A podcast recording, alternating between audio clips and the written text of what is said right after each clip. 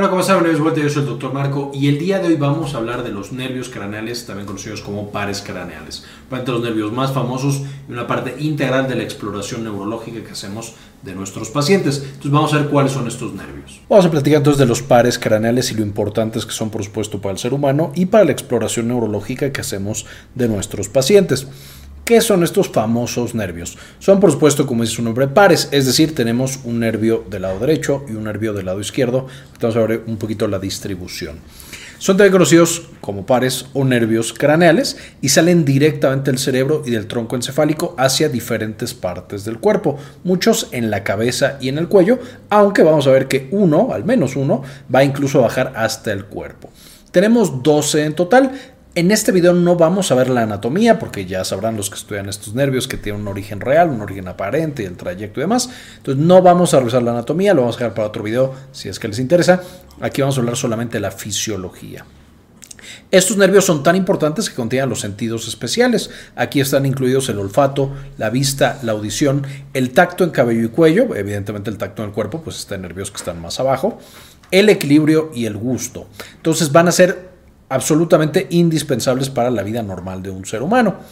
La mayoría de sus funciones, como mencioné, van a quedarse en cabeza y cuello, aunque ya quedamos que va a haber al menos uno que controla el sistema nervioso autónomo, específicamente el parasimpático, en el resto del cuerpo, es decir, en tórax y en abdomen, que es el nervio vago. Y en cabeza y cuello, volviendo acá, van a controlar también el sistema nervioso simpático. Eh, y ahorita vamos a ver un poquito qué es eso con más detalle, aunque ya tenemos todo un video de sistema nervioso simpático y parasimpático, se los dejo en la parte de arriba, que es básicamente el sistema nervioso autónomo, muy bonito, muy complicado, muy interesante. Entonces, continuando con los pares craneales, aquí tendríamos una visión justamente de nuestro cerebro. Acá está la corteza, esto es lo que está más hacia adelante, más rostral, y esto es lo que está más eh, justamente caudal. Aquí tenemos el cerebelo, aquí está la médula espinal. Esto es como si la persona tuviera los pies hacia nosotros, eh, si saliera de la pantalla en este momento y el pie les quedara en la nariz y por supuesto el cabello está atrás de la computadora, atrás del monitor. Y entonces, de nuevo, acá es la parte de adelante, acá es la parte de atrás, aquí es la parte derecha de la persona y aquí es la parte izquierda. Podemos ver que empezando de la parte más, de nuevo, rostral, más hacia el frente, tenemos el nervio olfatorio, el óptico, el oculomotor, eh, tenemos el troclear, trigémino, abducens, el facial, vestíbulo coclear, glosofaringio, hipogloso, eh, perdón, este es el último de hecho, vago, accesorio e hipogloso. Y podrán ver que todos están marcados con un numeral romano que va del 1 al 12. Así es como nosotros ponemos y explicamos de qué nervio o paracranal estamos hablando. ¿Por qué números romanos? Bueno, porque nos gusta complicarnos la vida y si no lo hacemos nosotros, ¿quién nos la va a complicar? Y aquí tenemos otra vez los 12 pares craneales, ahora con numerales arábigos y el nombre de cada uno, el tipo de nervio de acuerdo a la función o la fisiología de cada uno de estos nervios y por supuesto cómo se ve esa función ya en lo que tiene que hacer una persona, un ser humano. Entonces, por supuesto, el nervio número uno es el olfatorio, es un nervio básicamente sensitivo y se encarga del sentido especial del olfato.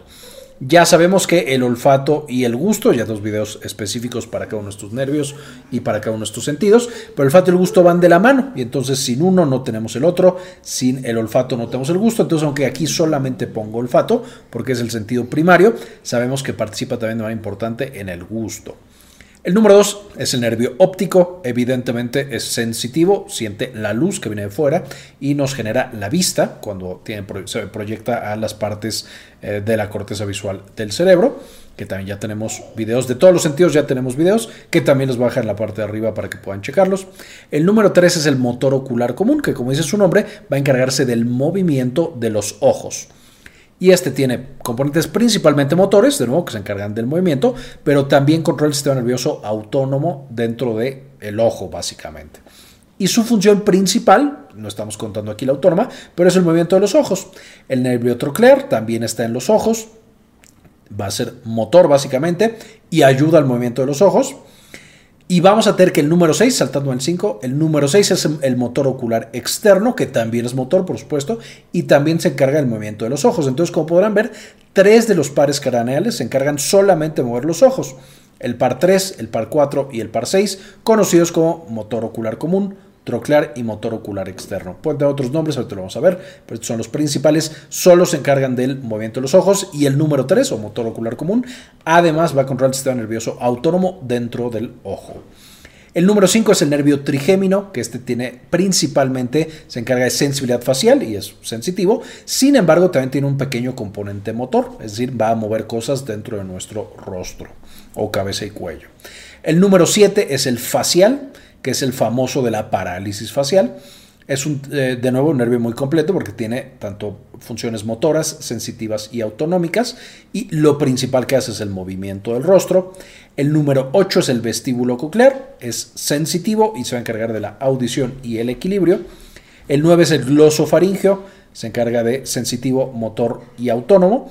Eh, tiene las tres funciones, pero si nos vamos a lo más general, esencialmente es el gusto. Esto es una sobresimplificación porque los faringios es de los más complicados y tiene un chorro de cosas súper importantes que hace. El número 10 es el nervio vago, que es principalmente autónomo y autonómico del sistema eh, de tórax y de abdomen pero también tiene ciertos componentes sensitivos y motores y es el principal encargado del sistema nervioso parasimpático de básicamente todo el cuerpo, todo el tórax y todo el abdomen, de nuevo, e incluso la pelvis o en hasta cierto punto la pelvis. Esto no, ya lo vimos en el video del sistema nervioso autónomo. El 11 es el espinal, que es básicamente motor, mueve hombros y cuello, dos músculos específicamente.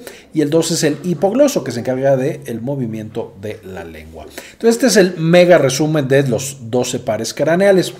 Vamos a ver ahora con un poquito más de profundidad cada uno de ellos. El primero, ya quedamos que es el nervio olfatorio, es el que va hacia adelante. Por supuesto, este proyecta a través de la lámina cribosa en la nariz, en la parte de arriba de la nariz. Va a detectar señales químicas y va a mandar la señal del olfato, por supuesto, al resto del cerebro. Aquí tenemos esa proyección. Es de los únicos nervios que puede de manera muy rápida estarse replicando y reparando. Eh, y bueno, eso es nomás como dato curioso. Y es esencial para la percepción del olfato y del gusto. Las alteraciones de este canal es que trabaje poco o no trabaje. En hiposmia no olemos muy bien. O anosmia no olemos absolutamente nada. Esto por supuesto era mucho más frecuente con el daño que genera el COVID justamente a este nervio olfatorio y primer par craneal. Podemos tener también cacosmia, que es un tipo de alucinación cuando un estímulo olfatorio específico nos huele diferente y nos huele mal. Entonces, estas son patologías frecuentes que tenemos del primer par craneal. El segundo par craneal es el óptico, por supuesto, es de los más famosos porque se encarga de la visión y ya tenemos incluso dos videos hablando de fisiología de la visión que les dejo en la parte de arriba. Pero bueno, aquí lo tenemos, justamente este va a proyectar desde el cerebro hasta el ojo y específicamente va a formar la retina. Ahí en el ojo justo va a eh, formar unas células llamadas células ganglionares que se ponen en contacto con los conos y bastones que son los fotorreceptores, los que captan la luz y la transforman en estímulos químicos que luego este par craneal recibe y va a mandar justo al cerebro, a la corteza visual. Por lo tanto, es el encargado de la visión. Además de la visión, va a ser un regulador muy importante el ciclo circadiano. Ya vemos en ese otro video que algunas de las fibras, cuando detectan luz, van a prender ciertas partes del cerebro, especialmente el hipotálamo, y le va a decir al resto del cerebro, hey, es de día, hay que trabajar, o cuando ya no hay demasiada luz, se apagan y le dice al cerebro, es hora de dormir. Cuando tenemos alteraciones en este nervio, evidentemente lo más importante es la ceguera, aunque este también puede llegar a causar insomnio. Y es de hecho lo que pasa con muchas personas que en la noche están viendo pantallas, el celular, eh, la tele, etcétera, y la luz, especialmente la luz azul, activa nuestro nervio óptico y de nuevo hace este trayecto al cerebro diciendo que es de día y entonces el cerebro quiere estar despierto y le cuesta trabajo dormir. Y probablemente sea la patología más importante o más frecuente que encontremos con este nervio óptico. Después tenemos el motor ocular común que tenemos acá, conocido también como oculomotor, estos dos eh, palitos amarillos que están marcados aquí. Este va a inervar la mayoría de los músculos del ojo es decir, el recto medial, recto superior, recto inferior y oblicuo inferior, que ahorita vamos a ver cuáles son. Además del movimiento del ojo, que va a ser a través de estos músculos tan importantes, vamos a tener que modificar el diámetro de la pupila. Evidentemente esto permite que entre más o menos luz en el ojo y le permite al ojo adaptarse a situaciones de baja iluminación o de mucha iluminación y también va a estar encargado de la acomodación, que es este proceso en el cual nosotros modificamos las estructuras eh, del ojo, específicamente el cristalino, para poder eh, ver más lejos o ver más cerca, cambiar las dioptrías que tenemos básicamente. Además de todo esto, de manera no voluntaria va a encargarse de la apertura del párpado. a través de justamente el sistema nervioso simpático y parasimpático. En este caso sería simpático. Entonces, cuando nosotros tenemos alterado este ojo, por supuesto no podemos mover el ojo de manera adecuada, no podemos acomodar y eh, mover o, abrir y cerrar la pupila y no podemos abrir el párpado de manera correcta, está como párpado caído. Entonces tendríamos estrabismo, que ya no es el nombre correcto, pero bueno, lo pongo aquí porque es el nombre más conocido tosis palpebral, que es un párpado caído, y problemas de visión en general. De nuevo, de no poder mover el ojo y entonces tener problemas con la función de los ojos, porque por supuesto recordamos que los ojos tienen que trabajar de manera sincrónica el uno con el otro para que nosotros tengamos la visión estereoscópica correcta. Estos son básicamente los músculos que yo estaba mencionando. El recto medial es el que está de manera medial en la cara, el recto superior sería este de acá, recto inferior y el oblicuo inferior es uno que va por acá y se inserta aquí arribita. Entonces, si nosotros contraemos el recto medial, por supuesto el ojo se va hacia esa dirección. Si contraemos el recto superior, pues se va para arriba, el recto inferior para abajo. Y si contraemos el oblicuo inferior, el ojo se va a ir arriba y a la derecha o hacia afuera. No sería a la derecha, sería arriba y hacia afuera. Imaginando que lo mismo pasa de manera simétrica en el otro ojo. El oblicuo inferior del otro ojo va a hacer que el ojo se vaya arriba y a la para allá. Y aquí arriba y para acá. Evidentemente, aquí también podremos entender que si nosotros queremos mover los ojos a la derecha, es decir, para acá, yo necesitaría el músculo de este lado y del otro lado necesitaría justamente el recto medial. Una vez más, porque los ojos tienen que ir de manera sincrónica y en ocasiones eso significa que activan el músculo opuesto. Si quiero que vayan para arriba, bueno, en ambos casos solamente activo el recto superior. Esto es muy importante entender para saber cómo es que nosotros logramos este movimiento de los ojos. El número 4, nervio troclear lo tenemos acá, sería este moradito que está acá. Y es conocido también como patético. Nunca he entendido completamente por qué le llaman patético. Ahorita les voy a explicar cuál es la teoría, pero bueno, se le llama también patético. Yo lo conozco como troclear. Inerva un músculo básicamente, que es el oblicuo superior, y va a causar problemas de nuevo en, la, en que yo mueva mis ojos a donde quiero moverlos. De nuevo, muchos conocen esto como estrabismo, aunque no es la, el término correcto en la actualidad.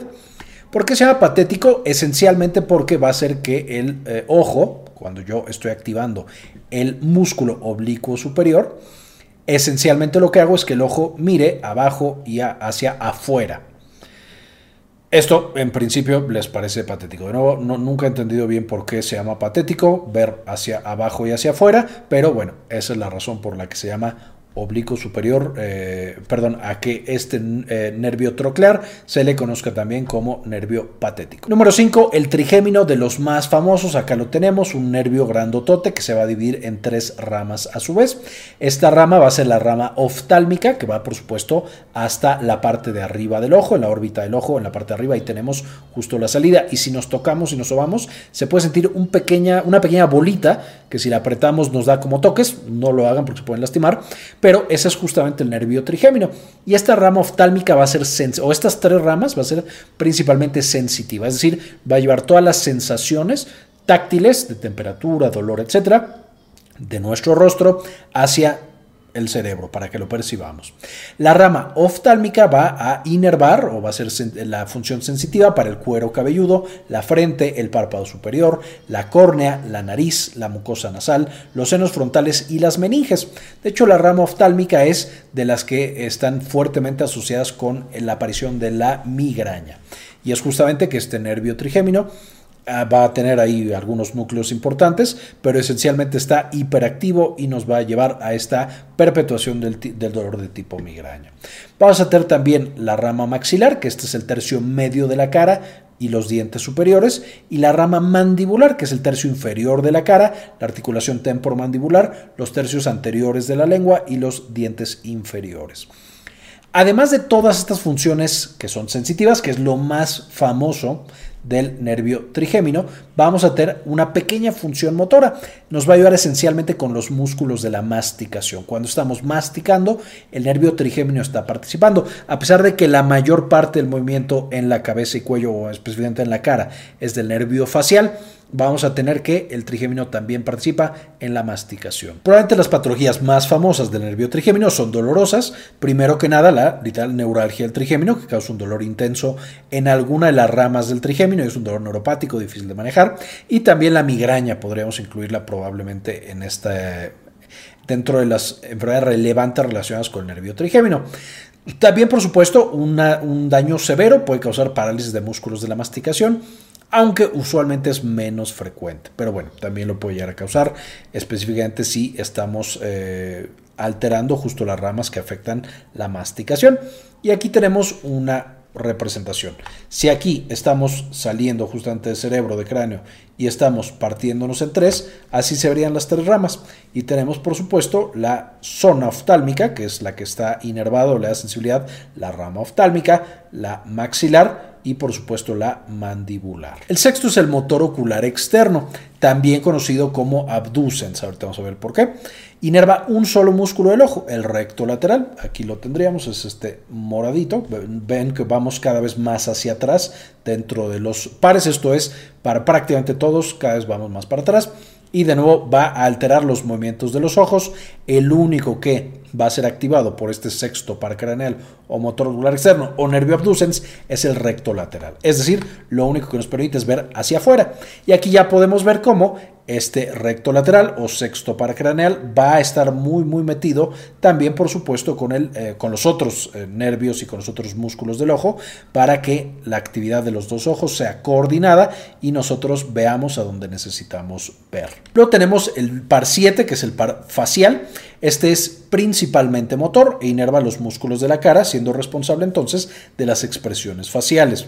Sin embargo, también va a tener un pequeño componente sensitivo que va a ser la parte gustativa de los dos tercios anteriores de la lengua. Entonces, literal, que percibamos los sabores y que también tengamos la sensación de dolor, de quemar, de lo que sea, de esos dos tercios anteriores de la lengua. Va a darle sensación al conducto auditivo externo. Entonces, cuando nos duele mucho el oído por una infección, ahí está participando el nervio facial y la secreción de glándulas lagrimales, sublinguales y submandibulares, que por supuesto van a producir en el primer caso lágrima y en los otros dos casos saliva. Lo más más famoso del nervio facial es por supuesto la parálisis facial, que tenemos todo un video explicando las principales enfermedades que llevan a parálisis facial, que les dejo en la parte de arriba, pero bueno, este es el nervio que estamos nosotros eh, descomponiendo cuando tenemos parálisis facial, aunque se podrán imaginar que tenemos otras enfermedades asociadas a este nervio, como problemas del conducto auditivo externo, problemas en la secreción de las glándulas lagrimales, de las glándulas eh, de la saliva eh, y también de la sensación de los tercios anteriores de la lengua. El número 8, también uno de los más famosos, es el vestíbulo coclear y es básicamente el nervio encargado de la audición y el equilibrio. También ya tenemos todo un video de audición y de equilibrio y se divide en dos, una parte para la audición, que es el nervio coclear, y una parte que es para el equilibrio, que es el nervio vestibular. Y cuando nosotros afectamos este nervio tan importante, octavo par craneal, pues vamos a tener sordera o hipoacusia. Podemos también tener vértigo y de manera importante y curiosa, y por eso lo pongo aquí, podemos tener nistagmo, que es el movimiento de los ojos sin que nosotros lo controlemos de manera mm, voluntaria. Y esto justamente es por este tema del equilibrio.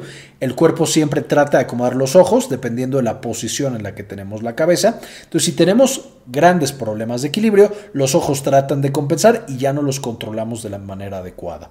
Entonces, cuando nosotros tenemos afectado el par 8, podemos presentar nistagmo, es decir, ojos que van de un lado a otro sin control en pequeñas zancadas. Cuando tenemos alteración de los otros músculos y los otros nervios oculares, el nervio simplemente no se puede mover para esa área, es más como una parálisis. En este caso, de nuevo, es un movimiento incontrolable de los ojos. Número 9, vamos a tener el glosofaringio. El glosofaringio también es un poco complicado en el sentido que tiene un chorro de funciones. Primero, da sensibilidad de la cavidad timpánica, de las trompas de Eustaquio, las fauces, las amígdalas, la nasofaringe, la úvula y el tercio posterior de la lengua. Entonces se va a encargar del gusto, de nuevo, muchas de estas estructuras van a participar en el gusto, pero también de la sensibilidad en general, del dolor, del sentir que hay algo ahí, etcétera, etcétera y de nuevo participan en el gusto, que ya es un sentido especial muy muy específico. Van a dar también sensibilidad al seno carotídeo y al cuerpo carotídeo, que son unos órganos muy especializados que están en el cuello, justamente en la carótida, que es una arteria súper importante del cuerpo, que la primera, el seno carotídeo, nos ayuda a controlar la presión arterial. Cuando es muy alta, baja la presión, cuando es muy baja, sube la presión.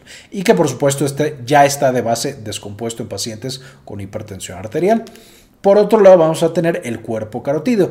Cuando hay demasiado, bueno, más bien cuando hay poquito oxígeno o demasiado CO2 en la sangre, este mismo nervio glosofaríngeo lo va a detectar, le va a avisar al cerebro y cambia la respiración. Así que respiremos más rápido o respiremos más bajo o sintamos que nos estamos ahogando para hacer algo y corregir ese desequilibrio en los gases. Además de estas dos súper importantes eh, actividades, también inerva músculos laringeos, de faringe, de esófago y de paladar blando. Entonces ya podremos ir imaginando que pueden llegar a causar problemas literal al tragar o por ejemplo pueden llegar a causar cambios en la voz porque los músculos de la laringe no funcionan de manera adecuada y también secreción de glándula parótida, que es otra de las glándulas salivales muy importantes. ¿Qué es lo que va a causar? Disfagia, es decir, dificultad para tragar porque el músculo no está sirviendo, ageusia, es decir, ya no me sabe bien las cosas o me saben diferentes porque el tercio posterior de la lengua no está funcionando o funciona pero el nervio que debería llevar la información al cerebro no la está llevando, el reflejo nauseoso, entonces podemos perder este reflejo, se queda de boca, neural y neuralgia glosofaringe, que es como neuralgia el trigémino, pero en este otro nervio. Y entonces vamos a tener en esta parte, justo en la parte trasera, digamos, de la boca y la faringe, dolor muy intenso de tipo neuropático. Tenemos el nervio número 10, de nuevo este ya lo vimos con mucho detalle en el eh, video de sistema nervioso autónomo, entonces no va a meter demasiado, pero como cosas extra va a tener inervación de la piel de la oreja, entonces da sensibilidad a esa parte, aunque por supuesto es famoso, muy conocido y muy estudiado por toda la actividad de eh, autónoma, es decir, del sistema nervioso parasimpático, principalmente motora, es decir, que funcionen eh, músculos como faringe, laringe, tráquea y también todas las vísceras huecas, esófago, estómago, intestino delgado, intestino grueso, páncreas, corazón, eh, tenemos también cualquier órgano que nos imaginemos en tórax, en abdomen y algunos de la pelvis, van a ser justamente activados o inervados o modulados por el nervio vago. Y evidentemente lo más frecuente que encontramos es disautonomía, que es bastante eh, conocido. Y aquí tendríamos justo el nervio parasimpático. Este es justo el cerebro. Vamos a tener aquí el nervio vago, que sería este de acá. Y podemos ver todos los órganos a los que llega. El pulmón, el corazón, el estómago, el páncreas, el colon. Aunque aquí también estamos marcando que otros pares craneales están encargados del sistema nervioso parasimpático. Y podemos ver que el tercer par craneal va a tener también este efecto sobre la pupila que mencionábamos antes. Tenemos el nervio 7, que es por supuesto el facial, sobre el ganglio pterigopalatino y el, el 9, que es por supuesto sobre la eh, región eh, submandibular y de ahí eh, glándulas básicamente salivales. Entonces, por supuesto, estos son los, todos los nervios que tienen un componente autónomo, específicamente parasimpático, de los pares craneales. Una última vez, el tercero, el séptimo, el noveno y el décimo par craneal todos tienen estas funciones autonómicas parasimpáticas. Par número 11 es el espinal, relativamente sencillo, este también es conocido como accesorio, es el que tenemos aquí atrás y pueden ver que también va a empezar a, bifurcarse o más bien al revés, de una bifurcación se va uniendo y esto ya sale especialmente de eh, cervicales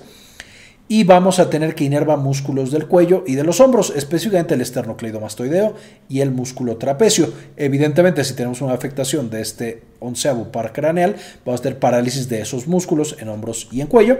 Y los músculos son, de nuevo, aquí está el esternocleidomastoideo, entonces este ya no podríamos utilizarlo del lado que tengamos la afectación. Y este es el trapecio. Entonces son súper importantes para el movimiento del cuello, si no tenemos bien este nervio, por supuesto tenemos grandes problemas en el movimiento del cuello y por lo tanto de la cabeza. Y finalmente el hipogloso también es meramente un eh, par craneal de movimiento, pero en este caso este es el único que medio se confunde y se va más para adelante. Eh, pero bueno, es una cuestión más bien anatómica. Y eh, se encarga del movimiento de la lengua. Entonces, cuando lo tenemos afectado, tenemos alteraciones del movimiento de la lengua y aquí tenemos básicamente todos los movimientos de la lengua. La extrusión, eh, la intrusión, la, el poner la lengua de alguna posición o de otra, básicamente todas son funciones del nervio hipogloso y por supuesto también esto va a implicar que es importante para la alimentación y para la comunicación, para que hable el paciente. Las afectaciones del hipogloso entonces van a estar, eh, no solamente vamos a verlas como una lengua que no mueve bien, sino un paciente que potencialmente no puede comer bien y un paciente que potencialmente no puede hablar bien. Entonces, a pesar de que es solo un nervio motor, es un nervio también extremadamente importante. Esencialmente esos son los 12 pares craneales, después iremos haciendo videos más específicos sobre algunos de ellos. Por supuesto, les dejo las referencias, las que saqué la información para este video. Y como siempre, antes de irme, quisiera agradecer a algunas de las personas que apoyan el canal con una donación. Y este video se lo dedico a Fernando FR, Silvina Hipólito, Jorge C. Mario Olvera, Alejandro Pardo, Luis Ernesto Peraza, Leonor Pávez Cabezas, Gustavo Francioli, Enrique Segarra, Rosaura Murillo, Hernán Gustavo, Gli53, Rosaura Murillo Gómez, Moni Leigh, Gilberto Argueta, Aldo Novelo, Malinche Carrascosa, Abraham Santana, Doctora Milis, Héctor Lagos, Saúl Reyes, Cindy Magaña Bobadilla, Ferdinand Fernández y Claudia Gabriela García. Muchísimas gracias por todo el apoyo que nos brindan cada mes y por permitirnos hacer estas investigaciones y compartirlas con todos los demás de manera gratuita. Muy bien, esto fue todo por el video, espero les gustara, le entendieran. Ya sabemos mejor cuáles son, para qué sirven y cómo exploramos estos nervios tan importantes. Y como siempre, ayúdenos a cambiar el mundo, compartan la información.